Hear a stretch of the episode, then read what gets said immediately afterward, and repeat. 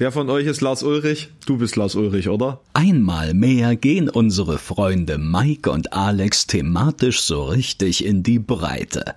Von im Nordmeer versenkten Atomreaktoren, Lindemann und Rammstein bis hin zu Panzern und Investmenttipps, was an und für sich ja das gleiche ist.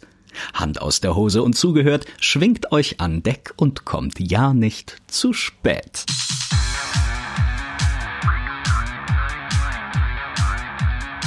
Zart wie Kruppstahl. Mit Mike und Alex. Folge Nummer 31. Aber da ist ein so Straßenreinigungs-T-Shirt oder was ist das?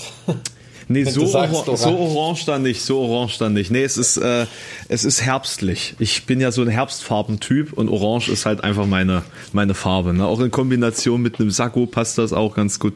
Aber auch ein, äh, äh, so, so, so ein äh, aus Schottland so ein, so ein Sakko, so ein Schafswolle-Sakko mitgenommen. Oder Orange, wie man hier in Mitteldeutschland sagt. O Orange. Orange.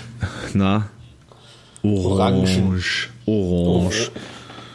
Orange. Ja, also alle Achtung ähm, mit deinem Band vorgelesen. Ähm, hast du da irgend, also ich weiß nicht, du bist da ja pädagogisch äh, beschlagener als ich, aber man sagt ja immer so 30 bis 40 Prozent bleiben hängen, wenn man was liest. da müsstest du ja jetzt quasi so um die 6000 Bands intus haben, oder? Also, also nee, nee, Quatsch, nee, 3.000, 4.000 Bands intus haben. Mir, mir kam so vor, als du dann äh, zwischenzeitlich dabei warst, dass du 30, 40 Prozent schon kanntest einfach. Also vom Namen her, mh, mm, Du, äh, vielleicht liegt das daran, dass ich, also viele habe ich auch immer nur vom Namen gehört. Das liegt aber auch oft daran, wenn man mal einen coolen Songtitel, Albumtitel oder irgendwas, schaut man natürlich nach, ob es das irgendwie schon gibt. Ja. Und da schaut man natürlich bei Metal Archives äh, natürlich auch nach. Ne? Ja, also mir ging es auch so, dass ich sehr viel so namentlich irgendwie kannte, aber dann weißt du immer nicht, hast du es schon mal auf einem Line-Up gelesen, hast du die vielleicht sogar im Vorbeigehen schon mal live gesehen, liegt da irgendwie eine Promo-CD verschweißt im, genau. im, im ja, Wohnzimmer ja. oder solche Geschichten, ja. ja. Also das weiß man dann immer nicht so ganz genau, woher man dann die Band kennt. Aber das Mantro, Mandragora Thuringia, ne, die haben dich dann auch noch verlinkt bei Instagram. Und haben dir einen, Mantra ein, Gora, wirklich. Ja, ja, haben sie einen lieben Gruß aus, aus äh, Weimar nach Weimar bestellt. Ja, das ist ja schön. Nee, also zum Beispiel, als du, weiß nicht, ob, ob, ob ich da gerade bei dir mit, mit, dir auf Sendung war oder ob ich da noch reingeschaut hatte, da hattest du irgendwie, äh, weil du sagst Demo-CDs, äh, die Band Cambodia vorgelesen. Hm. Da ist mir eingefallen, dass ich, die haben mir mal eine Promo-CD geschenkt auf einer Show und ich habe vor drei Jahren versprochen, dass ich mal reinhöre und mich melde. Also falls das irgendwie jemand hört, das tut mir leid, das habe ich völlig vergessen. Ähm, ja, weiß, manchmal hat man da solche Blitze, wenn man irgendwas hört. Ähm, ist ja, na und wie war aber so jetzt, ähm, du konntest ja auch nicht wissen, ob da äh, 7 oder 700 Leute zuschauen, ne? Das war eigentlich durchweg ein gutes Level. Das war super krass. Also es war wirklich auf den äh, im Durchschnitt, ne, auf die 14 hm. Stunden gerechnet, waren es knapp 600 Zuschauer im Durchschnitt. Krass. Das ist das ist also das hätte ich wirklich beim besten Willen nicht erwartet.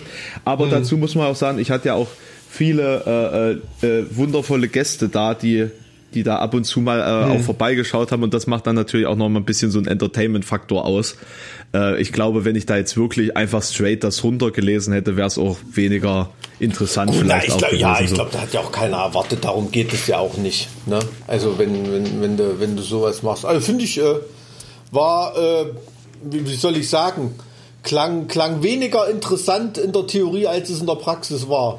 Es hat mir auch deutlich ähm. mehr Spaß gemacht, als ich befürchtet habe. Ne? Ich saß da so nach zehn Stunden da und dachte mir, ach, also eigentlich kannst du das noch ein paar Stunden so weitermachen. Musste ich ja dann auch. Also es ging ja dann noch vier Stunden länger. Aber ich, ich hätte nicht gedacht, dass ich auch so, so fit bleibe. So. Und das da hast du dann die große Fresse mit allen europäischen Bands gehabt, ne? Mhm. Da ist dann aber natürlich auch Griechenland und Finnland dabei und mhm. so, ne? Mhm. War das vielleicht, dann lustig. Ja, war vielleicht nicht ganz so eine geile Idee, aber dann kann ich mir ja noch mehr Leute einladen. Ne? Das ist ja noch viel besser. Äh, dann müsste ich nur irgendwie äh, nebenbei mal Powernappen oder so. Oder, äh, wie, wie viele Bands sind das? Hast du mal geschaut? Nee, nee, das war, das war der Fehler. Also ich glaube, in Finnland gibt es schon alleine so viel wie in Deutschland. Mhm. Das könnte echt mies werden. Das könnte, ja, das könnte natürlich. Aber, aber pass auf, dann beziehe ich mich einfach nur auf aktive Metal-Bands. Dann, dann ist es nur noch die Hälfte, denke ich mal. Weil in dieser, in dieser Liste waren ja auch extrem viele, die, die Split-Up sind oder on hold oder so. Hm, hm, hm, äh, dann, dann ist das nochmal ein anderes Spiel, sage ich mal. Ja, könnte man, können wir machen, aber das wäre natürlich auch, auch eine, eine Strategie, um äh, seine Twitch-Reichweite in jeweiligen Ländern zu erhöhen. Ne? Also wenn du das äh, quasi Land, Land für Land vornimmst. Das ist aber nur in, in Ländern wie Deutschland wirklich spannend, weil wenn du jetzt zum Beispiel alle Metal-Bands aus Andorra vorliest, beispielsweise, das kommt, da kommt Beispiel, beispielsweise Persephone her, die sind ganz, ganz großartig. Das ist so Tech, Death, Melo, Melodic Metal, so eine, also sehr, sehr nee, Progressive Melodic Death Metal, würde ich sagen, wenn man so mal zusammenschustert. Aha. Sehr, sehr cool, recht anspruchsvoll aber trotzdem melodiös. Super, musst du dir mal reinziehen, Persephone. Nee, das sagt mir gar nichts. Oder Wusste San Marino oder so. Ne, da gibt es auch Metal-Bands, also fünf oder sowas, glaube ich. Ähm, naja, ist klar. Klar, ist klar. aber, aber das, das äh, ist dann nicht ganz so spannend, denke ich mal, wie, wie in Deutschland. Grönland. Grö mm. Hm. Gut, das, ist das völkerrechtlich der Dänemark? Das muss zu meiner Schande gestehen, ich weiß gar nicht, wie da gerade der Stand ist. Ist irgendwie doch Mit, mittlerweile unabhängig, ne? Ich also ich glaube, es ist weiterhin noch nicht unabhängig. Äh, die, also äh, man sagt immer mit Dänemark assoziiert. Ja, ja. Also hat das so völkerrechtlich so eine ganz einzigartige Situation, Position, aber die kämpfen auf jeden Fall irgendwie für ihre Unabhängigkeit. Ne? Tja, aber zumindest haben sie ihre eigene Flagge mittlerweile. Ja, aber schon länger, oder? Ist das nicht so eine, rot-weiße mit irgendeinem so Kreis irgendwie genau, sowas, ne? Genau, rot-weiß ja. und äh, der Kreis in der Mitte, der ausgestochen ist, das quasi einmal rumgedreht. Also ich glaube unten rot, oben weiß ja. ah, und okay. oben der Kreis, der Halbkreis rot und unten der Halbkreis weiß. Ja, ja, habe ich mal, habe ich mal gesehen. Ja. Oder umgedreht. Ja, ein Kumpel, so. Kumpel von mir war, ich glaube letztes Jahr war der, war der auf Grönland war ich neidisch ein bisschen. Na, so langsam wird es da ja auch äh, urlaubstechnisch interessant. Temperaturmäßig. ja, da geht jetzt, geht jetzt glaube ich, ähm, da, also ich weiß nicht, ob es da schon äh, Weinanbaugebiete gibt. so. gibt es in Sachsen-Anhalt auch, dann geht das auch in Grönland.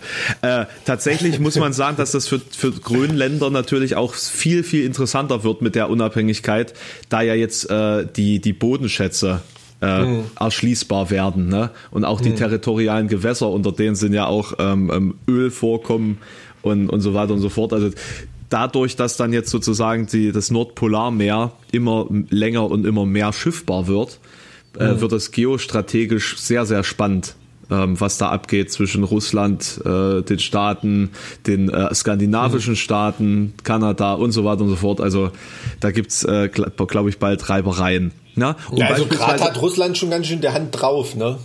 Ja, ja, die, die sind, die, da, da gab es doch so eine Aktion, dass Russland ähm, eine russische Fahne auf den Meeresboden gesetzt hat, mhm. um Territorialanspruch mhm. zu markieren. So. Mhm. Das ist, äh, crazy. Als ob die noch nicht genug Bodenschätze hätten. Tja, naja, die haben auch, die haben auch schon äh, Atomreaktoren auf norwegischem Boden, Meeresboden versenkt. Atom-U-Boote, deshalb äh, muss, muss, äh, ist Norwegen auch Mitglied in irgendwelchen äh, in irgendwelchen äh, Vereinigungen, äh, die Atomreaktoren auf ihrem Gebiet haben, und ja gar nichts dafür können. Wirklich, ja? Ja, ja. Oh Mann. Ähm, ja, ist halt, äh, so ist es halt, ne? wenn man so einen, so einen großen Nachbarn hat. Ähm, das färbt dann schon, schon oft, ähm, oft auf einem ab. wie lange hast du gebraucht, um wieder fit zu sein? Wie lief denn dein Tag gestern? War das nur rein Recovery oder? Äh, gar nicht tatsächlich. Also ich bin, ich bin leider sehr früh aufgewacht, weil ich vermutlich durch die, durch die ganzen äh, Lichter, äh, die ich hier anhatte, ähm, den ganzen Tag über vermutlich einfach so gepusht war dass ich dann hm. halb sechs wach war hm. ähm, und habe dann erstmal straight ein Video aufgenommen zu dieser Geschichte mit Lindemann, äh, dass der jetzt sozusagen Peter Tedgren rausgeschmissen hat. Hat der rausgeschmissen? Das weiß ich gar nicht. Naja, oder nicht. Was, was heißt rausgeschmissen? Vielleicht hat Peter auch keinen Bock mehr, aber ich, ich, ich weiß nicht. Ich glaube, das ist. Na gut, also dass Ted Green sich nicht hinstellt und sagt, pass mal auf, ich mache jetzt als Lindemann weiter, du bist raus, Till. Ähm, ich glaube, so war das ja auch nicht gestrickt, oder? Nee, ähm, nee, nee, nee, nee. Also ich, ja. was, was ich halt äh, interessant fand an diesem ganzen Konstrukt war, dass man gedacht hat, es wäre vielleicht eine gleichberechtigte Kooperation zwischen, hm. zwischen den beiden. Ich meine, weil jeder Blinde mit einem Krückstock sieht, dass die Mucke nicht von Till Lindemann kommt. Ne? Also alles, was man musikalisch da äh, äh, hm. wahrnimmt, ist ja Ted Grin. Und das ist ja jetzt nichts Neues, dass es Songwriter gibt und so weiter und so fort. Aber normalerweise, wenn das ein so, solches, solche Konstellation ist, dann sieht man die Songwriter ja nicht direkt auf der Bühne neben ja, diesen ja, Performer. Ja, das ist ne? richtig. Ja. So. Ja, also ich muss, muss, muss, muss ehrlich sagen, also für mich war immer das in Anführungsstrichen Problem. Das war jetzt so bei den ersten Lindemann-Sachen nicht so wirklich das Problem, aber als ich die letzte Lindemann-Platte gehört habe, habe ich gedacht, krasse Scheiße. Ähm, man merkt halt, dass der Tech-Gren ähm, ähm, Rammstein die musikalische Essenz von Rammstein mehr kapiert als die jetzigen Rammstein-Produzenten und die Rammstein-Jungs selber. Ja, ist so. Mhm. Also die besseren Rammstein-Songs sind auf der letzten Lindemann-Platte. Ne? Also wenn man das jetzt mit der in, in der Fülle vergleicht, ne? natürlich ist ja, Deutschland genau, auch der, ein fetter Rammstein-Song, aber das ist auch Menge. fast der einzige.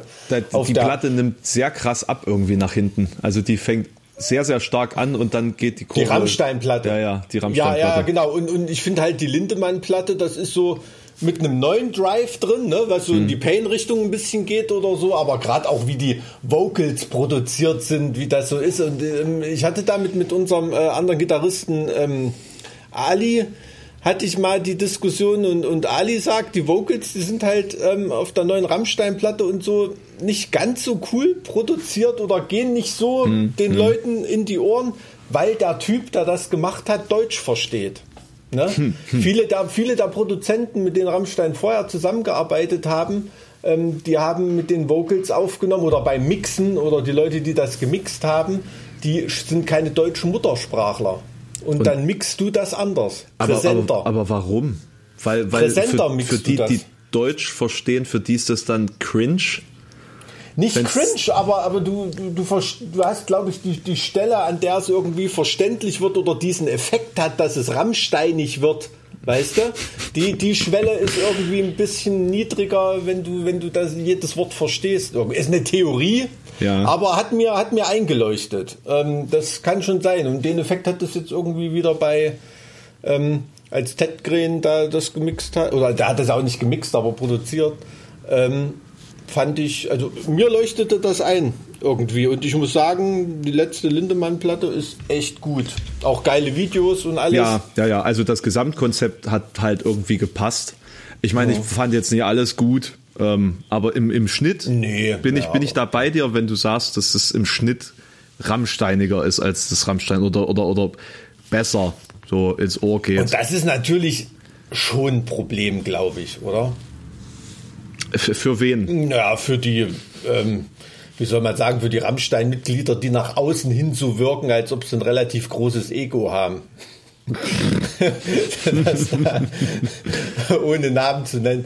Ich weiß es nicht, keine Ahnung. Aber äh, nur so für mich als Fan von außen äh, habe ich mir gedacht, also wenn eine Lindemann-Platte mehr ballert als eine Rammstein-Platte, ist schade. Ähm, ja. Also auch lyrisch, lyrisch vor allem, also was Lindemann selber abgeliefert hat. Also ich finde bei Rammstein, da sind, also keine Ahnung, ähm, ich bin kein Mann für eine Nacht. Naja, ja, gut, also lyrisch Oder so all, allgemein irgendwie nicht also das ist schon dabei. wirklich ein bisschen flach, wenn man es mit früher vergleicht. Und da ist auf der Lindemann-Platte auch mehr los, finde ich.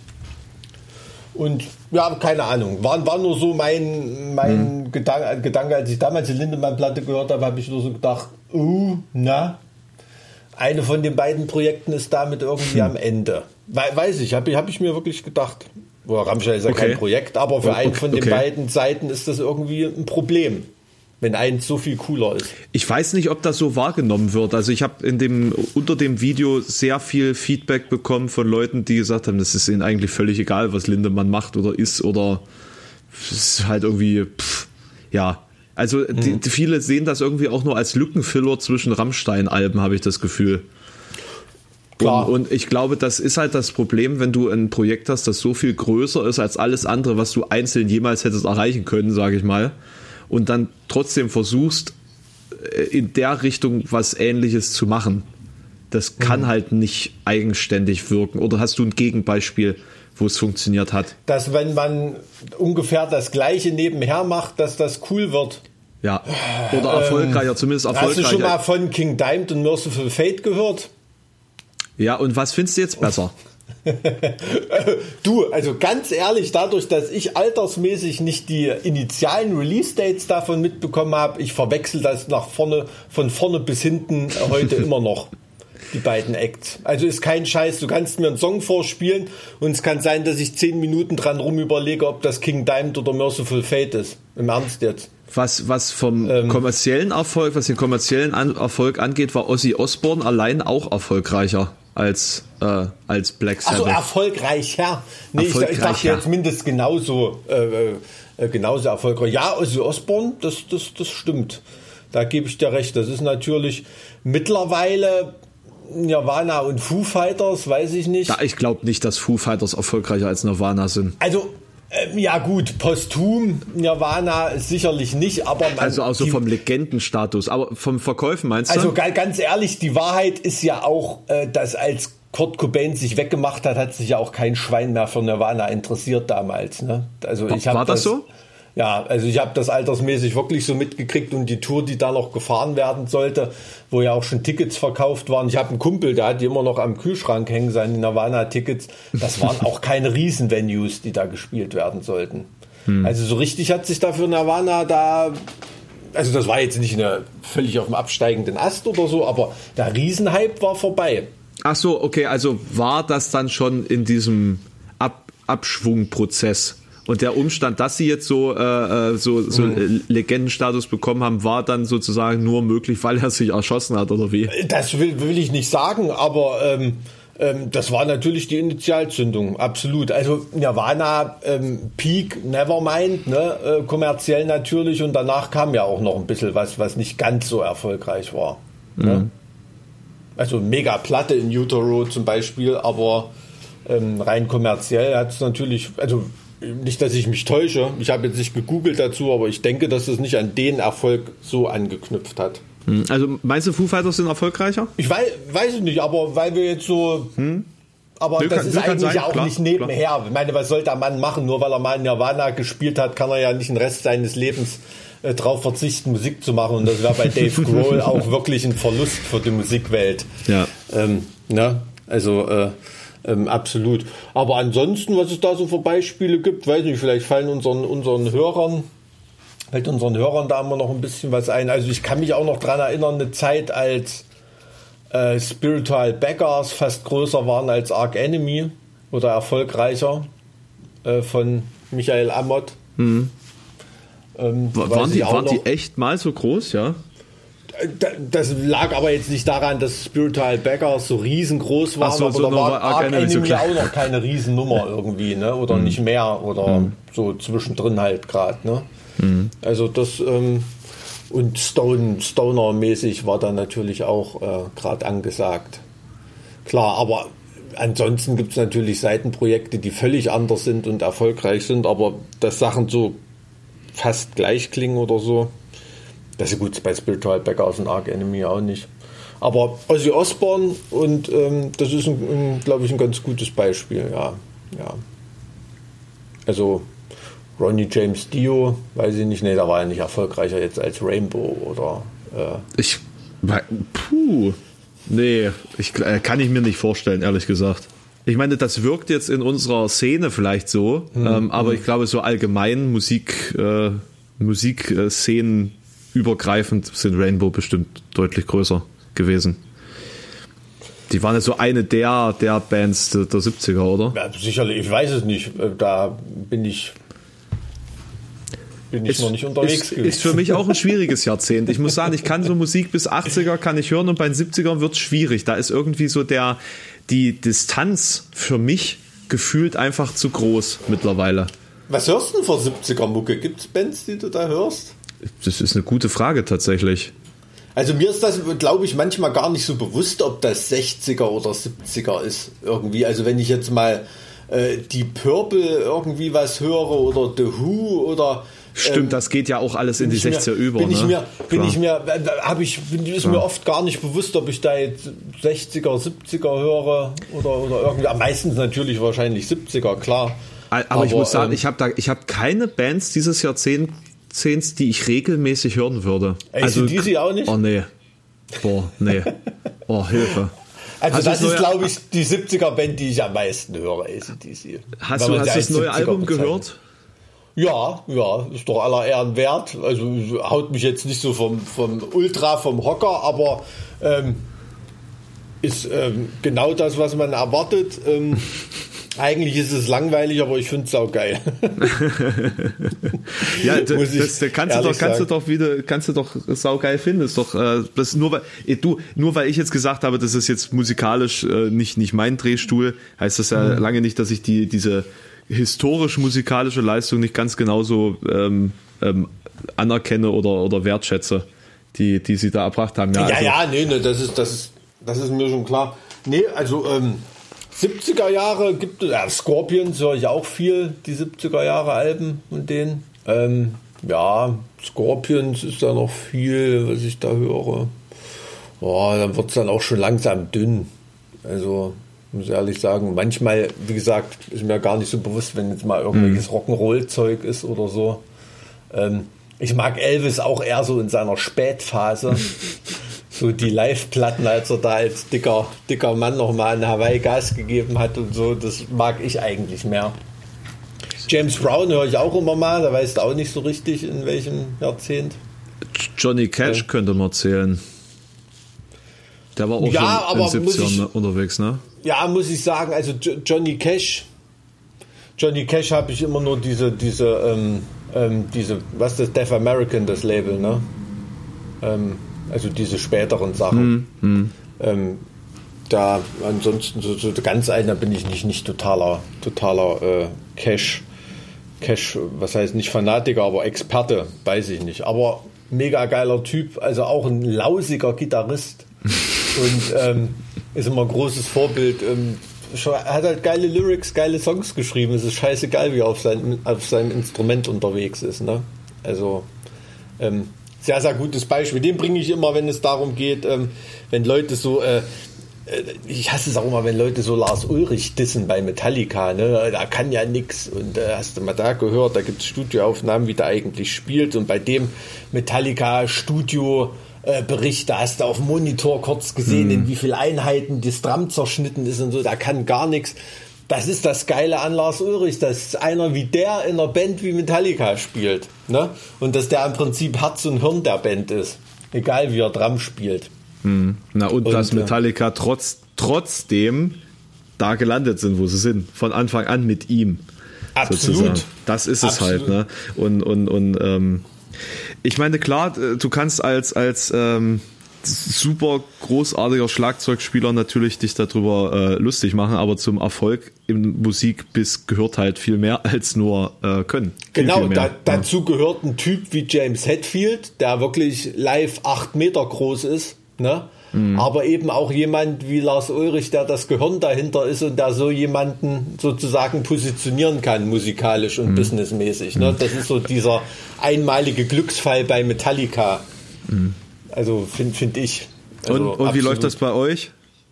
Wer bei von uns? euch ist Lars Ulrich? Du bist Lars Ulrich, oder? vom Talent her äh, halber Lars Ulrich.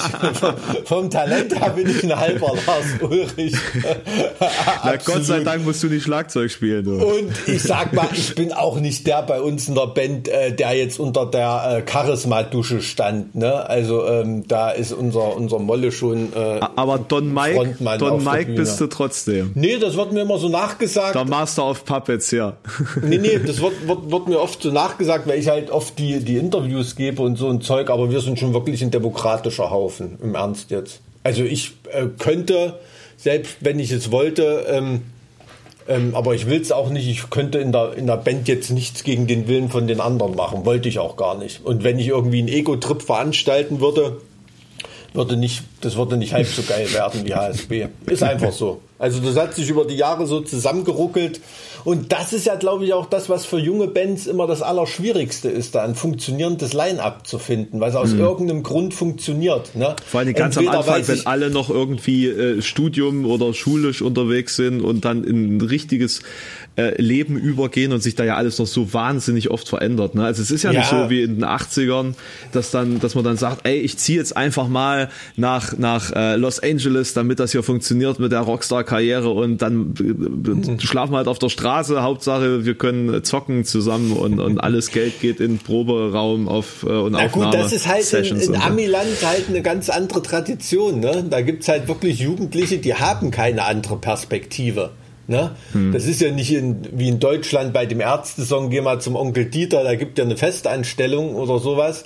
Ähm, so dass du die Wahl hast, okay, was mache ich nach dem Abi, was mache ich nach der Realschule, ähm, kann ich irgendwo kostenlos studieren oder wird hm. mir ein Ausbildungsplatz hinterhergeschmissen. In den USA gibt's also ich hätte fast gesagt, während wir reden, aber jetzt während Corona natürlich nicht, aber sonst zu jeder Zeit tausende Bands, von denen du noch nie in deinem Leben was gehört hast, die trotzdem 200, 300 Shows im Jahr spielen, sich einen Arsch abtouren und auf der Straße spielen ne? und wirklich von Venue zu Venue sich das Spritgeld erbetteln mhm. und äh, da alles geben. Ne? Und deshalb ist ja auch oft die Qualität von amerikanischen Bands, die mal hier drüben ankommen, so wahnsinnig groß, weil es ein komplett anderer anderer Auswahlprozess ist. Ne? Also, Meinst du, dass, ähm, das, dass das rein gesellschaftlich dementsprechend noch anders ist, dass die, dass der Deutsche gar nicht so ähm, all in gehen also geht, weil eben das Sicherheitsbedürfnis auf der einen Seite höher ist und auf der anderen Seite natürlich auch die,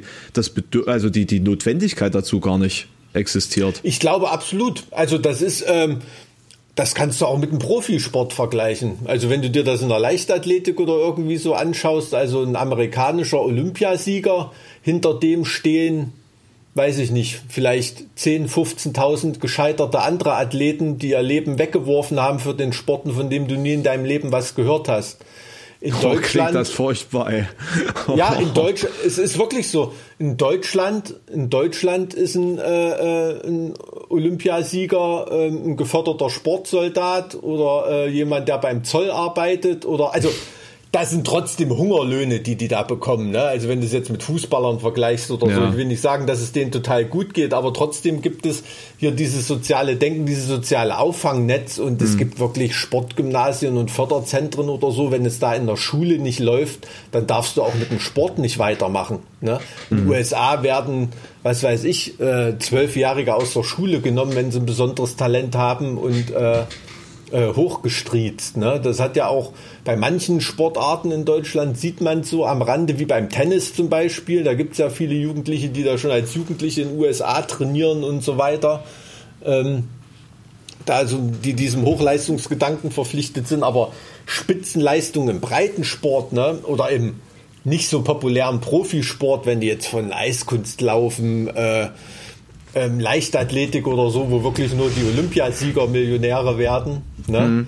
Also da ist in den USA äh, und auch in, in ver, wie soll ich sagen, verwandten Systemen, ne? also jemand wie die ganzen jamaikanischen Sprinter oder so, da gibt es auch Tausende, die den Traum haben, ne? die sicherlich jede deutsche Meisterschaft gewinnen würden, aber in Jamaika dann noch nicht mal in B-Kader kommen ne? von der Nationalmannschaft. Ähm, da, ähm, da gibt es ganz, ganz viel, ja, also krasses Wort, aber muss man fast sagen, das ist Ausschuss, Menschenmüll in dem System. Ne? Und um die wird sich dann, wird sich dann nicht gekümmert. Du bist auch, wenn du in den USA auf Tour bist, um mal wieder zu den Musikern zurückzukommen, wenn du in den USA auf Tour bist und du so an den Highways diese großen Guitar Centers und, und, und Music Equipment Centers und so, wenn du da reingehst, das ist immer das Gleiche. Da bedient dich irgendein Verkäufer, irgendein Typ, der dir eine Story erzählt hat, wie er es fast geschafft hat. Oh, ne? oh Gott. Ja, ich war da mal mit Manowar auf Tour und da habe ich ja hier Audition bei äh, Def Leppard gehabt oder keine Ahnung oder irgendwas und äh, ja, das ist wirklich so wie, weiß ich nicht, wie ein Profi-Footballer, der, was weiß ich, äh, äh, NFL gespielt hätte, aber das Knie ist dazwischen gekommen. Ne? So, so, so ungefähr. Und äh, das hast du in den USA bei Musikern auch ganz, ganz oft. Also geh, wenn du in einen Musikladen gehst, ist fast so sicher wie es Arm in der Kirche, dass da irgendein Typ, der es mhm. fast mal geschafft hat und der da Stories erzählt. Äh, weiß ich noch, als ich das erste Mal in den USA auf Tour war, da hatte ich Caliban am Bass ausgeholfen. Und ähm, da waren wir mit einer amerikanischen Band Bludgeon unterwegs. Und da sind wir das erste Mal in so einen Musikladen gegangen und der Typ hat da irgendwie Stories erzählt und ich habe gedacht, boah, krass, ey, krasser Typ und so. Und da hat der eine Platschenklampfer, das war so ein älterer, hat zu mir schon gesagt, I know a thousand guys like this. They almost made it. weißt du, und da hat er mir das mal so verklickert und da habe ich seitdem drauf geachtet und es ist wirklich so. Krass, krass. Ähm, Aber vielleicht ja. ist das, äh, weil, weil man eben so dieses Leistungsdenken hat, dann auch so, dass die, die es dann wirklich schaffen, auch so hart gefeiert werden. Also dass dann, dass dann wirklich die Sieger. Absolut, und das ist ja auch totale Qualität. Ne? Ja. Das musst du mal überlegen. Ich meine, also ja, schau, schau dir, wenn du jetzt das Beispiel wieder nimmst, gerade gerade aktuell, mit denen haben wir ja gerade zu tun, Trivium, wenn mhm. du da schaust, da ist vom Gründungsline-up ist da auch nur noch Matt übrig. Ne? Die anderen. Ähm, nee, Matt ist ja auch nicht Gründungsline-up. Ja, boah, ja, gut. Also wenn du jetzt ja mit der Schulband anfängst. ne? Gut, Corey ist, ist auch schon, schon seit Ewigkeiten dabei. Ähm, aber das ist, ähm, da ist auch eine, eine ganz andere Fluktuation, ne? weil das auch ganz andere Leistungsgedanken sind. Also das ist absolut insane, äh, wenn du überlegst und, und ich, ich glaube, das, das wird für mich als Nicht-Musiker auch erst dadurch deutlich, dass es mal in einem Bereich stattfindet, den ich beobachten kann, nämlich in diesem Twitch-Streaming-Bereich. Ne?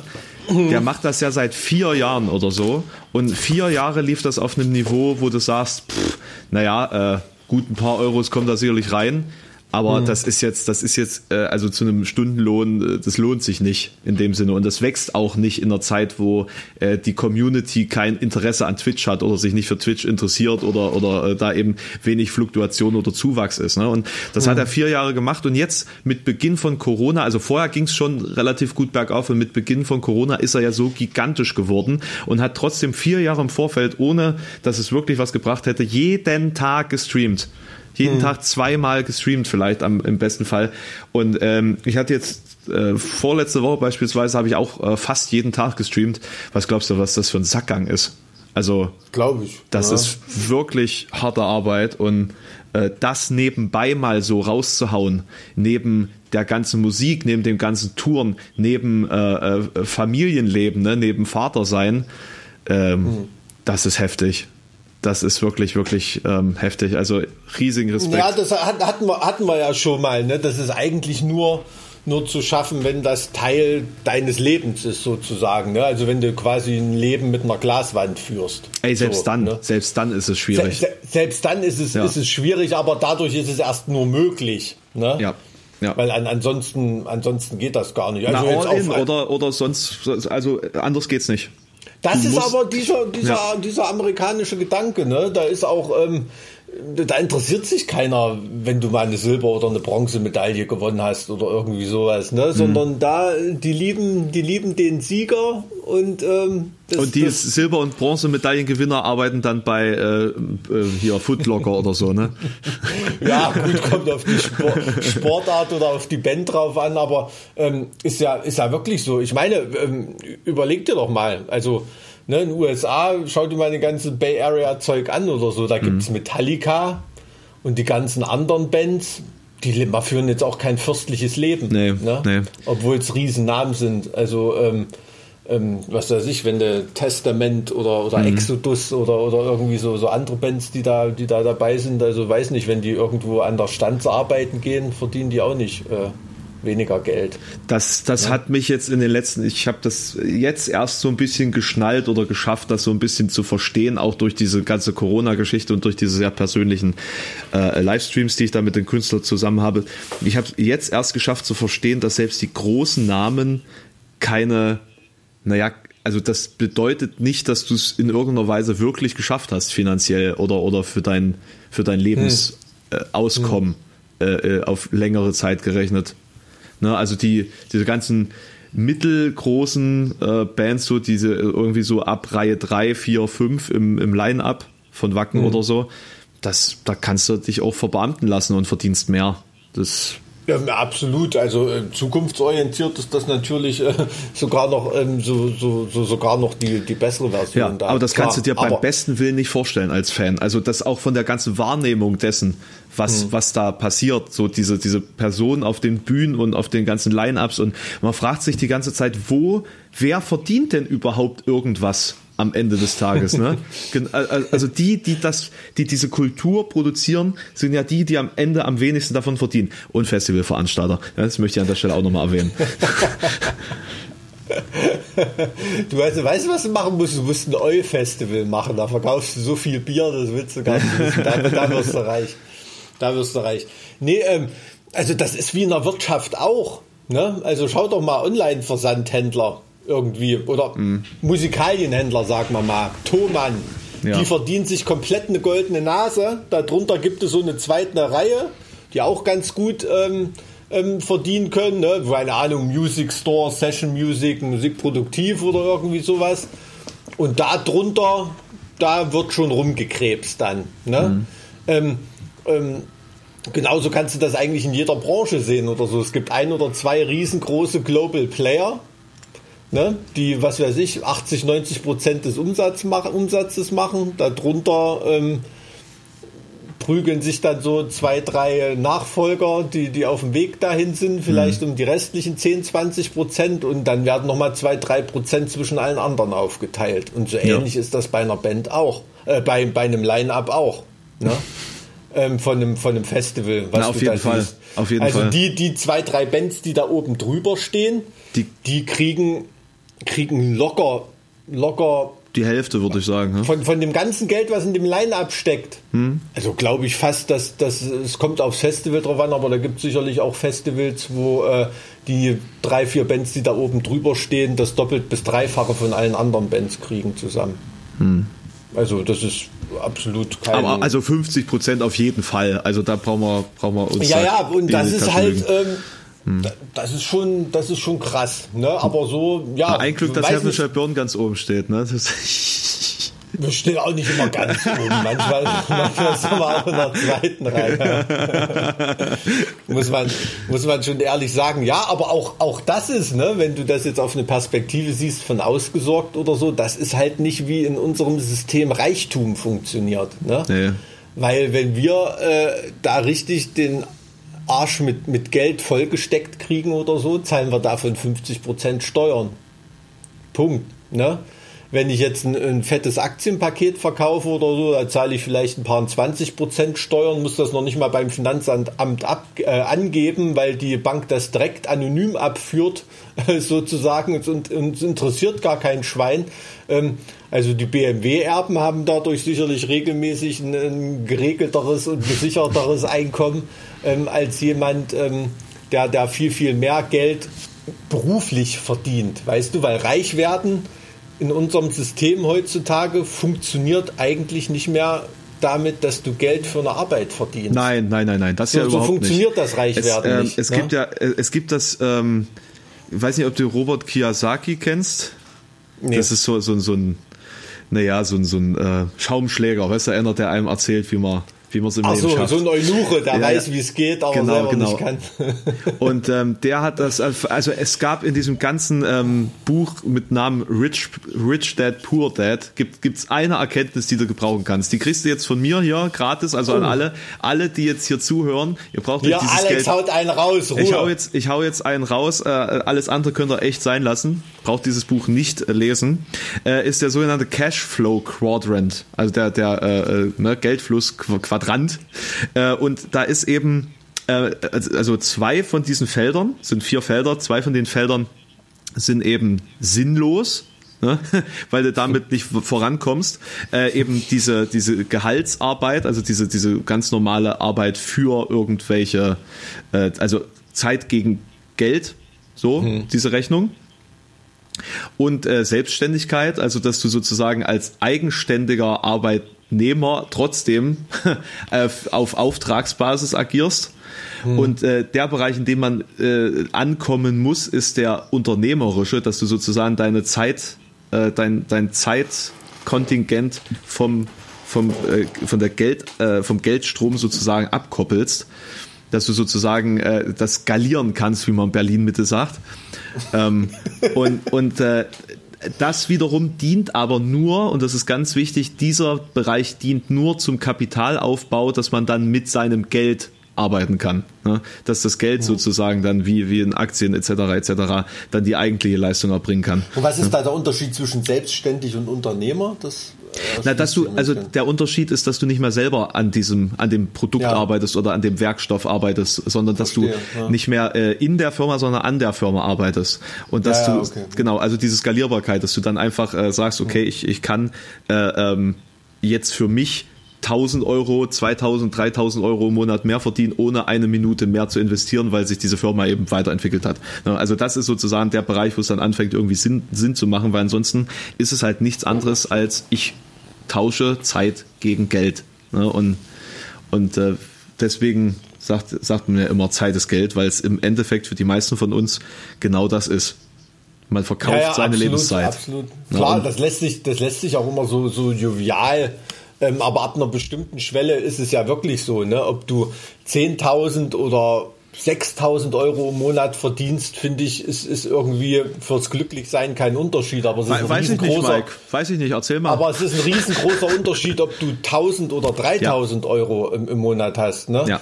Und, und, und das ist immer, deshalb tun reiche Leute da immer so jovial drüber plaudern irgendwie, ne, dass das ja nicht alles ist Geld und bla bla bla, aber es gibt halt eine Schwelle, ähm, wo das, wo das wirklich so ist. Und das ist, glaube ich, so eine, so eine Sichtweise, die geht vielen unserer Politiker ab, ne, dass die überhaupt gar nicht mehr so, gar nicht mehr so richtig wissen, wie es, ähm, wie es ist. Wenn, wenn 500 Euro weniger im Monat, die, also alles bedeuten können. Ja, natürlich, na klar. Oder, oder wenn, äh, keine Ahnung, die Geschirrspülmaschine im Eimer ist und du musst 150 Euro extra bezahlen oder das Auto braucht äh, für 300 Euro neue Reifen im Winter oder irgendwas, dass, äh, dass, dass sowas ein Problem sein kann. Ne? Also ich finde, sowas wäre mal total wichtig, dass, dass Politiker noch in so einem Denken stattfinden. Aber ich das, was du, warte mal, mir fällt gerade hm. noch ein, ähm, was ich sagen wollte, was du gerade gesagt hattest mit diesem wie das Geld dann eigentlich verdient wird mit diesen Quadranten. Da fällt mir als Beispiel diese Rocket Internet Typen, die genau. fallen mir da fallen mir da ein. Ne? Also wie Salando hochgezogen und was weiß ich. Und der beste Beweis, dass die an ihr eigenes Geschäftsmodell überhaupt nicht glauben, ist, dass alles Geld, was die mit mit Luftblasen an der Börse einsammeln, das investieren die in Immobilien. Ne? Hm. Also die, die, die, die investieren da gar nicht, ähm, lassen das gar nicht an der Börse stehen oder irgendwas, sondern die sammeln einfach mit Gewinnversprechung von anderen Leuten das Geld ein und investieren das in richtige Werte sozusagen. Ne? Die machen aus heißer Luft Materie. Das, und es, ich fasse es nicht, dass sowas funktioniert und immer wieder funktioniert und dass die Geldgeber finden und dass da das Geld vernichtet wird in, in Reihen äh, und in den Mengen äh, es, die, es gibt unvorstellbar nicht, sind. Nicht so viel, nicht so viel auf der Welt wie, wie Geld. Ne? Ja, also ja. das ist für mich ein total wahrer Satz bei Charlie and the Chocolate Factory, wo der Opa den Jungen zusammenscheißt und sagt, nur ein Vollidiot würde das goldene Ticket etwas so Seltenes für etwas wie Geld verkaufen, was es so viel gibt. Ne? Mhm. Und ähm, das ist, finde ich, echt ein Satz, den kann man, kann man sich da, kann man sich dahinter die, die, die Ohren schreiben. Ja, ist wirklich so. Also das ist wie, wie bei der, keine Ahnung, wie damals beim, äh, beim, äh, bei der Finanzkrise gab es ja auch diesen bescheuerten Satz äh, von irgendwelchen Pleitebanken oder so. Ihr Geld ist nicht weg, es ist nicht verloren, es hat nur jemand anders. naja. Ja, solange es dem Geld gut geht. Ne, solange es dem Geld gut geht, ja.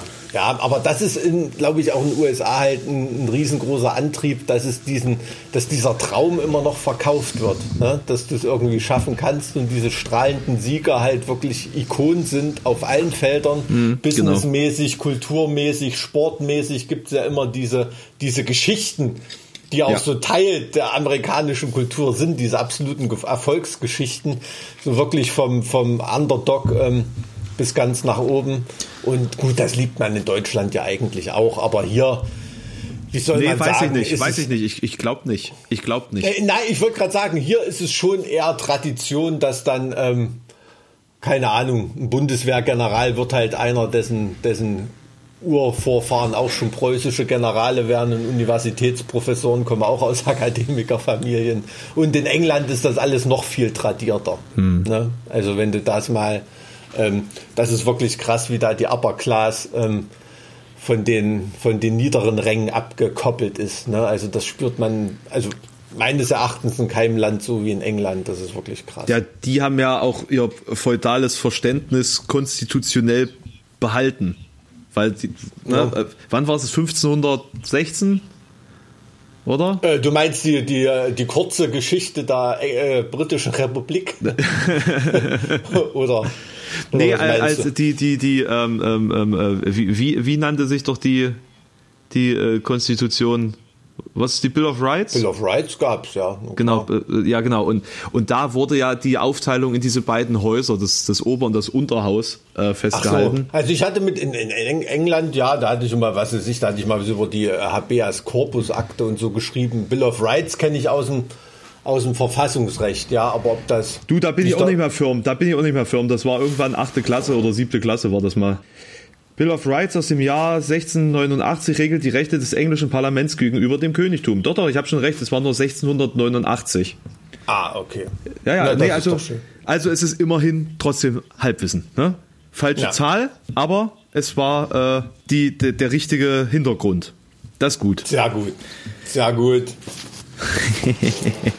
ähm, ja, genau. Na und da äh, ist ja quasi von Anfang an festgelegt worden, dass es die Adligen trotzdem gibt und dass sie trotzdem irgendwie ihre äh, eine gewisse Funktion noch haben dürfen. Ne? Und deswegen ist dieses Grundverständnis auch weiterhin geblieben. Bei uns ist ja alles kaputtgeschlagen worden. Äh, glücklicherweise, würde ich sagen. Ja, also, wie, wie soll ich sagen? Also, ich sag mal, Also, also glücklicherweise ist schwierig, also kann man so sehen, wie man es will. Gibt sicherlich unterschiedliche Punkte, ne? Sonst äh, so mit, mit Adels äh, Titeln wäre ja auch noch irgendwie was Besonderes, aber das ist ja auch alles durch und da sind ja auch mehr oder weniger schon die Russen dran schuld gewesen. Und, ne. Ja, aber man, man, man muss auch ganz ehrlich sagen, also ähm, zum Beispiel in, äh, in Frankreich muss sich der Staat jetzt nicht mit irgendwelchen Nachfolgern von Lu- Ludwig XVI. auseinandersetzen oder so. Ne? Das haben die da auf der Guillotine geregelt, also ohne dass ich jetzt so eine Lösung hier vertreten will, aber ähm, der Gedanke kann einen schon streifen, wenn man jetzt von Hohenzollern manches Geschwafel hört ne? und was sie jetzt alles wiederhaben wollen und äh, für ihre für ihre, äh, ihr degeneriertes Kaiserhaus, für ihren fahnenflüchtigen Vorgänger ähm, und Nazi-Kollaborateuren ähm, dann jetzt noch irgendwelche Wohnrechte auf Schloss Sizilienhof und etliche Kunstwerke und äh, dann auch, ähm, wenn das nicht ist, dann ähm, bitte Restitution dafür. Also da kommt mir wirklich die Wurst ohne zu drücken. Ne? Muss ich, muss ich ganz, ganz ehrlich so sagen. Also da, da dreht sich mir alles um, wenn dieser degenerierte Etagenadel da äh, heute noch Ansprüche stellt, weißt du, obwohl Ja, vor allen Dingen, wenn du, wenn du Kollo, Kollo, Kollaborateure hast, ne? Das ist halt, das ist halt so etwas, was das dann auch völlig ausschließt. Ähm, ist ein schwieriges Thema, wie man da mit, mit Enteignung und so umgehen sollte. Ähm, weiß ich jetzt auch nicht, wie das in Deutschland gehandhabt wird. Also irgendwie ist es manchmal Hü, mal Hot. Ja, ja, natürlich, klar. Also in Thüringen mittlerweile ist, glaube ich, der halbe Inselsberg gehört, ist mittlerweile wieder herzogliches Forstamt. Ähm, ähm, da da kriege ich schlechte Laune. Wirklich. Ähm, Schloss, Schloss Friedenstein wollte man natürlich nicht zurückhaben bei dem Sanierungsstau, ne? aber dafür hat man ein paar Wälder genommen. So. Krass, Ähm. krass, krass. Aber das ist in Thüringen gang und gäbe mit den Wäldern. Hm. Ja, und das ist natürlich ein Anspruchsdenken irgendwie, da weißt du, dass die immer noch denken, sie sind irgendwas Besseres. Und das finde ich als Arbeiterkind nicht gut, muss ich ganz ehrlich sagen. Nö, ich, also, ich, also ich muss sagen, so einzelne Häuser, ne, so Immobilien, äh, Gutshöfe oder sowas, das verstehe ich. Das ist irgendwo auch so ein Familiensitz so. Aber sowas wie Wälder. Du, ich will das nicht komplett in Dreck ziehen. Es gibt durchaus ähm, ähm, Adelsgeschlechter oder, oder Adelsfamilien, ähm, die, die wirklich auch für die Allgemeinheit äh, herausragendes getan haben, indem sie alte Familienhäuser wieder saniert haben äh, und so weiter. Ne? Um, um Gottes Willen, da ist ja nicht jeder so so auch im, im, im Geiste degeneriert. Ja, oder, oder ne? pro, pro, progressiv gehandelt haben. Ne? Also du kannst ja echt auch, du kannst keine Bevölkerungsgruppe über einen Kamm scheren. Aber man findet man findet es halt selten im Hochadel, ja. muss man ganz ehrlich sagen. Ja. Ne? Also dann ist das eher wirklich dann so der niedere ehemalige Beamtenadel oder so. Oder ich sag mal, bis zu irgendwelchen Grafen. Also jetzt, müssen wir, jetzt müsste man wieder Beamten in Schutz nehmen. Das habe ich nicht vor an Nein, Stelle. ich meine Beamtenadel, zum Beispiel ja, ja. die Familie von Wangenheim bei äh, Sachsen, Coburg und Gotha oder so. Die sind, haben generationsweise haben die da als, was weiß ich, als Hofmarschall oder, oder Kanzler oder was weiß ich gedient oder so. Das sind ja keine Herrscherhäuser. Trotzdem sind das von und zu. Ne? Und ähm, das wird ja auch landläufig immer verwechselt. Also denkt ja jeder. Und wie wär's mit dem, wie wär's mit dem, wie wär's mit dem Haus Sachsen Coburg Gotha? Was mit denen? Na, ne, das ist ja eigentlich Windsor. So. Und, und ja, zur, zur Hälfte dann, ne? Das andere ist ja, ja Hannover, was? Hannover irgendwas. Ne? Ähm, da hat ja dann ähm, Prinz Albert von Sachsen, Coburg und Gotha ähm, Queen Victor oder Victoria geheiratet. Ja da, dazu ist es ja dann zu, zu Windsor gekommen. Also komplett deutsch, so, sozusagen. deutsch, komplett deutsch, ja, aber doch, Thüringen haben es doch geschafft, diese Insel zu erobern. Ja, ja. ja. Na, die, haben ja, die haben ja im Krieg den, den Namen gewechselt. Ne? Die ja, heißen ja genau. wirklich erst seitdem Windsor. Nee, nee, nee, Mount, Mountbatten war es doch, glaube ich, ne? Äh, hier, ähm, wie heißt er? Ja. Der Mann der Queen. Ja, Hä? Philipp. Philipp, ja, ja, Philipp. ja, ja. Philipp Mountbatten. Aber Haus Windsor, meine ich. Na. Der, der, Nachname ist ja was anderes. Aber es ist auch lustig, ne? also wenn die beim Militär dienen oder so, als zum Beispiel äh, ähm, Harry oder so, da hat er wirklich nur so auf seiner Uniform als Name Wales draufstehen, weil er der Fürst von Wales ist. das ist eigentlich ziemlich, äh, das ist eigentlich ganz cool. Und ich muss ehrlich sagen, also ich habe ähm, ähm, äh, muss ich mich mal outen. Ich bin ähm, stückweise oder in vielen Aspekten großer Fan von Prince Charles. Ähm, das ist wirklich ein, äh, ein echt cooler Typ, der äh, wirklich unterstützenswerte Ansichten hat, wahnsinnig intellektuell, wenn man dem mal reden hört oder so Interviews, sich mal die Zeit nimmt und so von seinem, wie soll man sagen, ähm, adelig degenerierten Habitus ähm, sich, sich da nicht, nicht, nicht verleiten lässt. Ähm, es ist wirklich jemand, dem es wirklich Spaß macht zuzuhören. Ne? Und da hat ja neulich auch, ich glaube, es war im Bundestag, hat er auch erstmal eine Rede komplett äh, aus der Kalten auf Deutsch gehalten. Ne? Also äh, schon Hut ab, Hut ab davor. Und auch wenn der auf Englisch redet und so, macht riesig Spaß, dem zuzuhören, wie er sich ausdrückt, was er sagt und so. Also ich bin ein Fan von dem, muss ich ehrlich sagen, mehr als von seiner Mama. So, was hat er jetzt mit dem Tod von Diana zu tun? Prince Charles, weiß ich nicht, keine Ahnung. Also so, so oft lese ich die Bunte nicht, hm. als dass ich da irgendwas wüsste. ähm, ich glaube, der ist der Na, allerletzte. Da ging es ja nicht mit rechten Dingen zu. Ich glaube, der ist der allerletzte, der da was mit zu tun hat. Ja. Aber du, ganz ehrlich, das ist absolut nicht mein Thema. Ne? Also ich mag das aus historischem, aus historischem Aspekt, äh, finde ich sehr interessant äh, auch wie wer, wo, was, mit wem, ne, wie sich das so alles entwickelt hat. Das finde ich sehr, sehr spannend, aber äh, tatsächlich so ähm, Monarchie und, und, und Adelsansprüche der, der Neuzeit, äh, das ist, geht mir tatsächlich nicht so. Nee, nah, also ne? natürlich betrachte ich das auch geschichtlich und da ist es wahnsinnig interessant, aber es ist eigentlich ist es völlig unmöglich, da durchzublicken. Ne? Wer da die Cousine. Früher musstest du den Katalog auswendig ja, lernen, wenn du da, da die, die äh, Cousine, involviert warst. In also dem, quasi den, den, äh, den Gotha, den, äh, das ist ja dieser. Ist das so? Ja, also wenn du nicht im Gotha drin stehst, ne, das ist so quasi der Sammelband des deutschen Adels, mhm. also wird schon lange nicht mehr aufgelegt, aber wenn du da nicht drin stehst, bist du eigentlich kein Adel. Hm. Das ist dann schon, dann, dann bist du wirklich ähm, lowest of the low, wenn du da nicht drin stehst. So die Adligen, die was auf sich halten, deren Familie steht da drin. Hm, ne, der, der Rest ist halt einfach nur noch Fußvolk. Ja, ja, natürlich. Also, und das ist ja landläufig, viele Leute wissen das ja auch nicht. Also nur weil man irgendwie von heißt oder so, das kann auch wirklich sein, dass du dann nur mal irgendeine Kammerzofe warst oder so, ne? Oder irgendein äh, ein Schreiberling, ein Schreiberling im Dienste von, Dienste von Herzog oder so, ne? Also das, ähm, heißt ja dann auch Etagenadel, weil die nicht in Schlössern wohnen, sondern in Mietwohnungen. Ja, Ach, ach, daher kommt, ach so, daher kommt der Begriff. Den, den kannte ich nämlich tatsächlich noch gar nicht. Ah, okay. Etagenadel. Mhm. Ja. Aber wie gesagt, du bist da tiefer in der Materie drin. Mhm. Ähm, das hängt bestimmt auch so ein bisschen mit deinem Studium zusammen, oder? Ja, ja, na, klar. Du hast ja da ja viel in, ähm, in Gotha und so zu tun, gerade ähm, Sachsen-Coburg, Gotha, ähm, Sachsen-Gotha, Altenburg und ach, was weiß ich, was es da alles für Abwandlungen gab. Ähm, das, ist schon das ist schon interessant und wenn man da sieht, was da aus dem kleinen Gotha, ne, ich glaube, da ist heute noch, ähm, ich glaube, der belgische König ist auch noch aus dem, aus dem Adelsgeschlecht. Belgien und ich glaube, Portugal war auch damals. Also ist schon krass. Also die haben eine krasse Heiratspolitik gemacht, muss man ehrlich sagen. Hm. Niederlande sind ja auch Deutsche eigentlich, ist ja sogar in der, in der Nationalhymne von deutschem Blut kommt da ja vor, die Textzeile. Ähm, ist das so, ja? Ja. Ja, gut, klar. Also ich meine, ne, sie haben ja auch keine eigene Sprache, Uran, auch wenn sie es gerne hätten.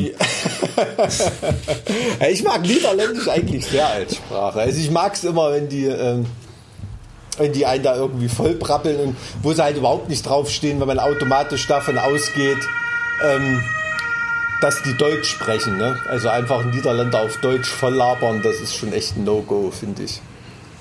Ähm, aber sie können es am Ende dann trotzdem. Ja, ich weiß nicht so richtig, aber auf jeden Fall, also habe ich oft gemerkt, dass das nicht für gute Laune sorgt, wenn du da einfach nee, so nee, besatzermäßig. Ähm, ja, das ist halt, naja. Aber.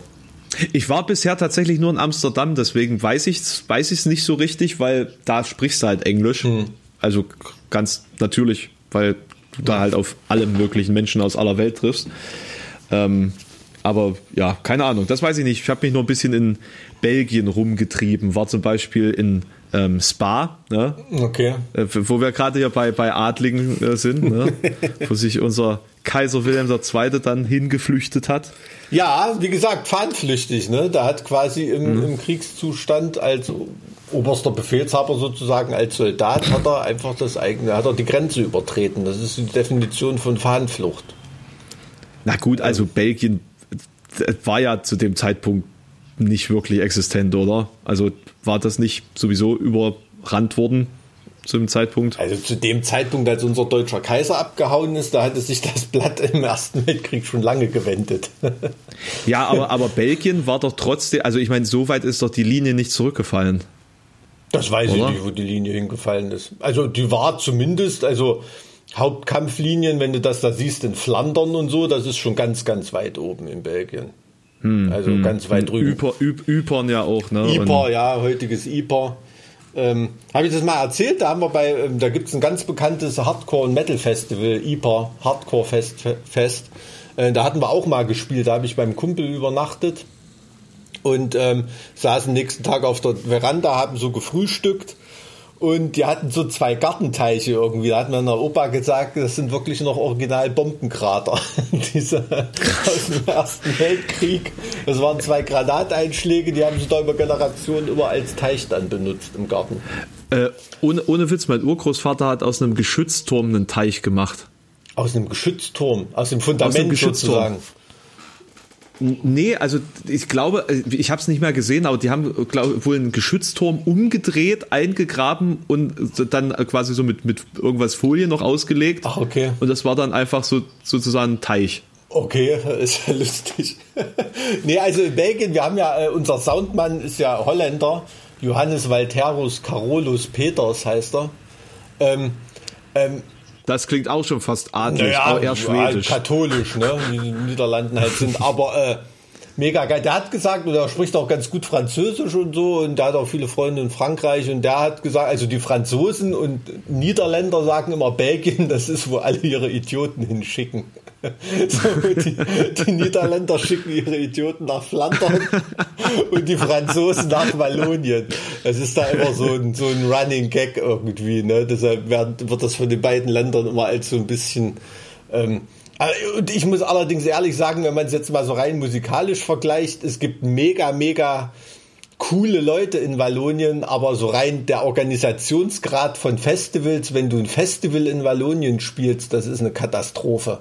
In Flandern ist mega cool, das ist wirklich generalstabsmäßig, aber in, in Wallonien, das ist wirklich, also ja, da gibt es ja auch mehr Franzosen. Das ist wirklich laissez-faire. Ja, äh, klar. Aber ähm, das ist, da ist es, geht schon noch ein bisschen chaotischer zugange. Und ich finde halt, Brüssel ist auch echt ein Dreckloch. Also die Stadt heißt. Ja, das, das hat man, glaube ich, schon mal. Das mhm. hat man, glaube ich, schon mal. Also ich werde nie in meinem, also ich, so, wenn ich es vermeiden kann, werde ich nie wieder nach Brüssel fahren. Das ist nix, ne? Das, das ist grauenhaft. Ja. Wirklich. Ja, wirklich. Da, da gibt's auch nichts. Da gibt's, da hast du ja den Mannequin-Piss, ne, und ein, einmal rundrum um, um, um, um äh, sozusagen den Marktplatz ist es ganz hübsch. Und danach hast du halt noch so ein paar Ausbeutungswirtschaften und danach ist alles nur noch hässlich. äh, das, aber, aber eine Sache ist geil, das Militärmuseum da. Ich weiß nicht, ob das schon mal Nee, da war ich nicht. Gibt's da ein Militärmuseum? Ja, da war ich mit Mario von Endstille passenderweise. Ach, okay, schön. genau, genau, super. Die haben äh, richtig, richtig viel schweres Hat Gerät Hat er Schockmotive also, fotografiert dort, oder? nee, da, da, da war ich noch nicht. Also äh, Panzermuseum Munster war ich schon, war ich schon einige Male jetzt.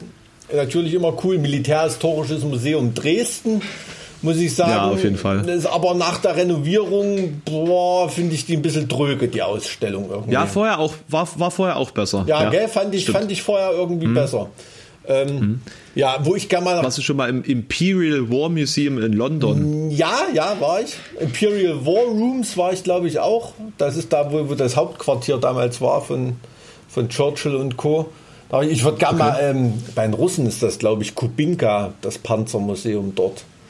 Da haben sie auch mhm. noch äh, so ein paar Prototypen stehen, die du nirgendwo auf der Welt siehst. Krass. Ähm, ja. Aber, aber sowjetische Prototypen dann? Nee, deutsche, die, die sie auch abtransportiert Ach. haben. Ne? Also wirklich, ähm, Krass. wirklich krasse Teile. Und Zum Nachbauen, woran sie dann gescheitert sind. naja, ähm, ähm, die deutsche Panzertechnik war nicht so gut, wie, wie sie immer landläufig ähm, also Tiger 1 und Tiger 2, von denen halte ich nicht besonders viel. Die sahen zwar gut aus, aber taugen nichts. Ähm, zum Glück. Ähm, aber ähm, ein, ein, Kumpel von mir aus England, sobald es wieder möglich ist, da ist einmal im Jahr in, äh, ich glaube in der Nähe von Leeds oder so ist das, da ist auch irgendein Panzermuseum, die haben glaube ich noch den einzigen fahrenden oder funktionstüchtigen Tiger 2 oder Tiger 1, weiß ich jetzt mhm. gar nicht. Auf jeden Fall fährt er da einmal im Jahr so in einer Geländeübung. Ähm, das ähm, ist, glaube ich, ganz lustig, da mal, äh, da mal zuzugucken. Also, ähm, ja, ich weiß auch nicht, das ist so ein Zwiespalt in meinem Sein, dass ich als Pazifist mich ich, so für Waffen interessiere. Ich, ich finde das, find das auch immer so faszinierend. Ich hätte das, äh, bevor ich dich persönlich kannte, hätte ich das echt nicht erwartet. Ganz ehrlich. Tja, ich habe ich hab als. Aus niedlich irgendwie, dieser Spleen. Ja, also ich, ja, Leute, die das immer so als. Das kommt ja auch in vielen Interviews irgendwie hoch, ne? ähm, dass wir auch so, so Lyrics haben, die, die halt viel gegen Krieg sind und so und dann trotzdem so dieses martialische auch äh, Shot-Designs haben mit, mit, mit Kriegsmaschinerien und so. Aber ich finde halt, man erfährt über die Menschheit wirklich mehr, wenn du mal in so ein Kanonenrohr reinguckst, als, als wenn du 100 Bücher liest, ne? Weil so dieses, diese Quintessenz der Menschheit, die wird doch durch nichts deutlicher als, als durch den Fakt, was die sich alles einfallen lassen, um andere Menschen umzubringen, oder? Hm. Also das noch nicht mal als Spiel, sondern chancenlos umzubringen. Das Ziel ist, dass der andere keine Chance hat. Ne? Nicht, dass es irgendwie spannend oder unterhaltsam ist wie bei Predator ja, ja. Oder, oder Alien oder so, sondern wirklich einfach totale chancenlose Vernichtung. Ne? Also und, und was, was psychologisch, also das finde ich eigentlich noch viel interessanter dahinter, oder, oder erschreckender, also deswegen faszinierend, weil so, so unvorstellbar äh, in, in, in Zeiten des Friedens, was psychologisch passieren muss, dass ein Volk ein anderes geschlossen ausrotten möchte. Hm. Und man sich dann geschlossen dazu entscheidet, äh, in den Krieg zu ziehen gegen jemanden und das dann sozusagen auch noch so frenetisch durchzuführen wie, wie in, in den Weltkriegen, sage ich jetzt mal. Ne? Mhm. Ja, das ist schon krass. Also auch dieses halt, dass dieses Killing Distance, dass das halt auch nicht unterschritten wird, ne? dass du dem anderen in die Augen schaust oder irgendwie, weil sonst brauchst du ja wirklich Sadisten. Ähm, wie, mhm. wie, also wenn du dir mal ähm, eine Gedenkstätte Buchenwald oder so, da sind ja, hängen ja auch Biografien sind da ja auch geschildert ja, genau. von, von, bestimmten Wärtern oder so. Und ähm, ja. Und ähm, die, die da wirklich, die, ich meine, da war jeder ein Schwein, der da bei der SS war, klar, aber die größten Schweine, wenn du dir die Biografien da durchliest, das ist schon krass, was, was die so von Lebenslauf haben und ähm, eigentlich ja, dann fast irgendwie Klein, Kleinkriminelle, die ja, sich da irgendwie dann fast logischerweise in, in, sowas äh, gelandet sind. Ne? Und da kann man sich dann auch richtig gut vorstellen, dass einige von den Schreihälsen, die jetzt bei der AfD äh, vor der Bühne rumrennen oder so, dass die dann sich auch freuen würden, wenn sie dann mal wieder mit langen Messern Rache an denen nehmen könnten, die irgendwie mal mehr Glück hatten oder schlauer waren als sie oder sie mal ausgelacht haben oder so. Ja? Absolut. Also dieser, Absolut. dieser Mechanismus, und das ist, glaube ich, gerade das Erschreckende in der heutigen Zeit, dass man das jetzt wieder spürt, wenn man sich diese Mechanismen äh, mal, mal deutlich macht, dass das immer noch so in den Menschen veranlagt ist, ne? dass diese Handlanger ähm, dass das wieder wieder so passieren kann. Ne? Es gibt ja diesen berühmten Spruch von einem Holocaust-Überlebenden, dass nicht äh, Himmler äh, oder Göring oder so mich, äh, uns in die Gaskammer gesteckt hat, sondern ähm, das war das war, keine Ahnung, der ehemalige Bäckerlehrling, ne? der, der gefreite Soldat war das oder der, der Landschaftsgärtner und so, ne? und, und nicht irgendwelche Generale oder so, sondern das waren Nachbarn und, und ehemalige Mannschaftskollegen. Ja. Ja. Und das ist schon, ja. ähm, das ist, das ist das Krasse. Also und dass das Böse in der Breite der Gesellschaft liegt und nicht bei Einzelnen. Ja, na, und dass das, das diese das Befindlichkeiten, das dass Fehler. das wieder so hochkochen kann, ne? das war mir mittlerweile fast jahrzehntelang überhaupt nicht bewusst, aber jetzt spürt man das so, ne? wie da manche Leute ihren Hass in die Kamera geifern, ne? Ähm, so dieses, dieses Gefühl, zu kurz gekommen zu sein, verarscht geworden zu sein und von anderen verarscht zu werden und dann spürt man richtig wieder welche Rache nehmen wollen. Ne? Wenn man denen die Gelegenheit gibt, ähm, sind das dann natürlich Lebensläufe, die dann nur zum, zum Sadisten mutieren können. Ne? Ist ja nicht so, dass da jeder irgendwie als äh, Sadist geboren wird. Also das ist ja auch ähm, die ganzen Verbrechen, die die Wehrmacht begangen hat oder so. Ne? Wenn du da Berichte liest oder so, das sind Erschießungskommandos, die mussten sie nach zwei Tagen auswechseln, weil die komplett alle nervlich fertig waren für den Rest ihres Lebens. Also da Frauen, mhm. Kinder und Männer erschießen mussten irgendwie, ne? Und ähm, da waren ein paar wenige dabei, denen hat das Spaß ja, gemacht, sch aber. Schlimm, schlimm genug, dass du zwei Tage durchhältst bei sowas. Ja, ja, absolut, klar. Aber das ist schon, also, das sind Abgründe, die uns da hoffentlich nie wieder ereilen. Ne? Aber ich bin da nicht so optimistisch, um ehrlich zu sein. ja, äh, ne, und ich rede jetzt davon in der Vergangenheit. Während wir sprechen, passiert so eine Scheiße irgendwo auf der Welt trotzdem noch. Ne? Das ist ja immer so dieser glückliche Erdhaufen, von, aus, von dem wir hier so den Rest der Welt betrachten. Aber ähm, ähm, das muss man sich ja mal vergegenwärtigen, dass da ähm, ähm, Völkermord, äh, ethnische Säuberungen und sowas, die sind, während wir sprechen, immer noch im Gange. Ne? Und ähm, eben, egal wie schlecht es uns geht und über was wir hier alles uns mhm. beschweren können, es kann uns niemals so schlecht gehen wie jemandem, dem es in einem Bürgerkriegsland in Afrika gut geht. Ja, ich habe neulich habe ich gelesen, also zum Beispiel Ruanda, ähm, die zahlen auch immer noch Kredite ab für Waffen, also zum Beispiel Lieferung von Zehntausenden, Hunderttausenden Macheten, mit denen damals der Völkermord begangen wurde. Das oh, zahlt boah, der Staat ganz, heute ganz noch, Thema, heute noch ab, ganz, die Waffenlieferung. Unfassbar. Äh, die Kredite, die dafür aufgenommen wurden. Ne? Mhm. Da sind heutzutage heute, heute Politiker in Amt und Würden, äh, die müssen die Überweisung auslösen äh, für Kredite, äh, die dafür verantwortlich sind, dass ihre Bevölkerungsgruppe abgeschlachtet wurde.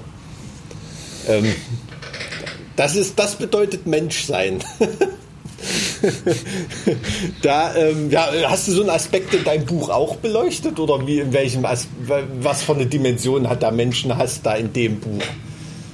Ist das so mhm. dieses also, alltägliche oder dieser, dieser globale Wahnsinn, den wir jetzt gerade. Äh, es, es ist genau, äh, es ist eigentlich genau dieser Widerspruch, äh, dass man als westeuropäischer Mensch mit einem mit einer negativen Lebenseinstellung durch den durch den sinnlosen Alltag streift mhm. Äh, und sich alle über First World Problems aufregen und, und äh, in, ihren, in ihren kleinbürgerlichen Blasen verschwinden, mhm. obwohl das alles keiner, keiner, keinerlei wirkliche Relevanz besitzt. Ja, das ja. ist eigentlich, das ist eigentlich die Quintessenz davon. Also das ist schon eine krasse Form von Dekadenz, ne? Eigentlich. Ja. Also ja, ja, so, ja. so, sehe ich das auch. Also die man, der man sich selbst nicht bewusst ist und die einem vor allen Dingen nichts bringt. Das ist ja das Interessante. Ich meine, bei gewisse Dekadenz, ne, der, äh, äh beispielsweise dann irgendwie Kaviar, äh, spezifischen, äh, was, was gibt's denn da? Beluga, Kaviar oder irgend so ein ab, ja, absurd. Ja. Ne, ne, Beluga, Beluga sind Wale, da kann es kein Kaviar gibt's geben. Nicht Beluga, ich glaube, gibt Beluga Kaviar. Gibt's Beluga Kaviar? da fragst du mich im Falsch nach. Ich glaube, ich habe das Wort schon gehört. es gibt nur Beluga, also ich kenne Beluga Wodka und der ist sehr, sehr gut. Hm. Den kann ich nur empfehlen. Der ist aber auch sehr dekadent. Also wenn du 50 Euro für Wodka ausgeben willst, dann nimm dir den äh, Beluga Racer Edition. Okay den kannst du saufen wie Wasser und am nächsten Tag merkst du nichts. Gut, naja. Un, unmenschlich, wie gut dieser Wodka ist. Also ich wusste nicht, dass es sowas gibt, bis ich da zufälligerweise mal an einen Abend in einer, äh, in einer Wohnung eines äh, besser betuchten Künstlers tatsächlich gelandet bin mit Freunden. Einer, der oben der, bei den vier Bands steht auf dem Billing. Nee, da, nee, nee, tatsächlich einer, der zufälligerweise die richtige Frau äh, kennengelernt hat. ja gut, das ist die zweite Möglichkeit als Künstler. Ja, der, der ist irgendwie in so ein Tiefkühl-Imperium hat er eingeheiratet. Frau Froster. ich, ich weiß es gerade wirklich nicht, aber es ist bekannt, deswegen möchte ich es jetzt gar nicht okay. weiter ausführen. Hm. Ähm, auf, auf jeden Fall war das also wirklich super, super spannend und, und cool und ähm, da, da, hat man dann halt einfach mal auch was getrunken, was man sonst nicht kriegen oder trinken oder so sich leisten wollen würde und hm. äh, deswegen bin ich da drauf gekommen. Jedenfalls, es gibt halt so Form von Dekadenz, wo man selbst davon äh, merkt, dass man in dem Moment etwas äh, Besonderes tut und dann gibt's halt Dekadenz, die zieht dich runter und das ist eben genau das, was wir alltäglich erleben, wenn wir uns darüber aufregen, dass unser ganz spezifischer Joghurt im, im äh, im nicht nicht vorhanden ist gerade im Edeka oder so oder ja, dass man ja. äh, an der Ampel länger stehen muss hm. oder dass man gerade in den Hundehaufen getreten ist, whatever. So diese ganzen kleinen Belanglosigkeiten, die einem den Tag versauen, während man froh sein kann, dass ja gerade keiner mit der Machete den Arm abgehackt hat. Absolut. Sag mal, ist es dekadent, sich einen Tag lang hinzusetzen und 10.000 Metal-Bands vorzulesen? Die Zeit zu und, haben? Und dabei auch noch Geld zu verdienen. Ja, ja das ist, ist es gut, ja. Ne? Im Prinzip ist es ja Entertainment. Ne? Das würde ich jetzt nicht als Dekadenz bezeichnen. Aber ähm, könnte man auf die Idee kommen, ne? Oder ist es, ist es nicht Luxus? aber ist, ist es Luxus? Das ist doch was ist anderes nicht noch dekadenter, dekadent. wenn 10.000 Leute dir dabei zuschauen den ganzen Tag. Da hast du jetzt also die Dekadenz ich, auf die andere Seite vom Bildschirm geschoben. genau, weil, weil ich mache das ja, ich mache das ja for a living. Ne? Also ich bin ja, ich bin ja quasi der der der äh, Hampelmann, der der das macht. Aber dann gibt's ja die Leute, die sich das dann anschauen. Wobei, wobei, du hast es an einem Sonntag gemacht. Also es musste keiner seine Arbeit stehen und liegen lassen dafür. Man hat halt nur den Spaziergang in der Novembersonne verpasst. Weil man Dark, Dark Kirchensteuer als mein unangefochtenes Highlight. Wirklich, meins auch. Unfassbar. Ähm, ähm. äh, weil man das als Bandnamen hören will. Ne? Also äh, Klar, aber ja, ja, aber es ist ja, halt Dekadenz, es ist, es, die, auch, die. Es ist auch dekadent, es ist auch dekadent, 300 Euro für ein Wackenticket auszugeben und dann sich eine Woche da hart zu besaufen. Es ist dekadent, äh, Geld für Kunst zu haben. Hm. Es ist dekadent, von Kunst leben zu können, hm. wenn du es ganz tief runterbrichst. Das ist alles dekadent. Dekadent ist eigentlich all das, was was äh, wir uns leisten, das über die bloße Existenz und Unversehrtheit uns, von uns und unserer Familie hinausgeht, wenn du es mal im, im globalen Kontext siehst.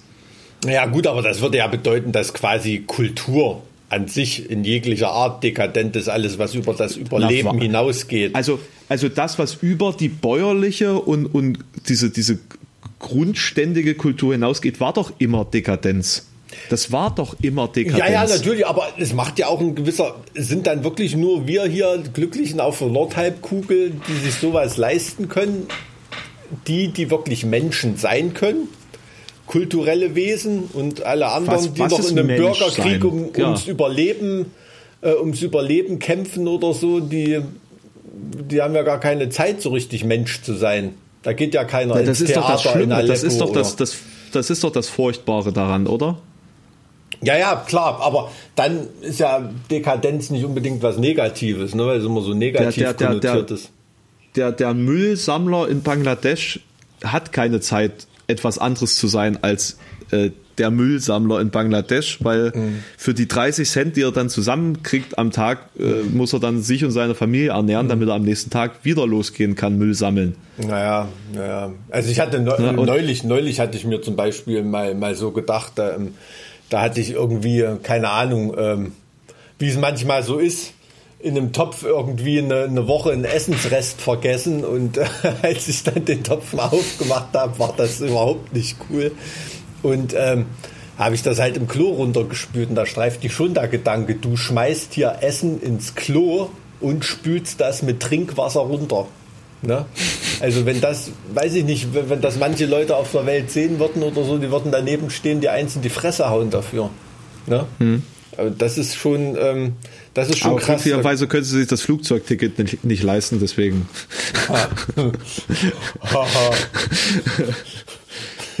nee, aber im, im Ernst jetzt, ne? Also da, da kam ich, kam ich mir schon sehr, sehr dekadent vor. Und das muss man sich auch wirklich mal, wirklich mal überlegen, ne? Also ja, vielleicht konnten wir jetzt mit diesem Podcast zumindest für die nächsten zehn Minuten der, der Realität unserer Zuhörer eine gewisse Aufmerksamkeit auf den Umstand lenken, dass sie eigentlich ein schönes Leben führen, egal wie es ihnen gerade geht. Also das würde mir echt was bedeuten, wenn sich die Leute mehr ihres eigenen Glücks gewahr sind. Das würde, glaube ich, den Alltag von jedermann wirklich echt verbessern. Ja.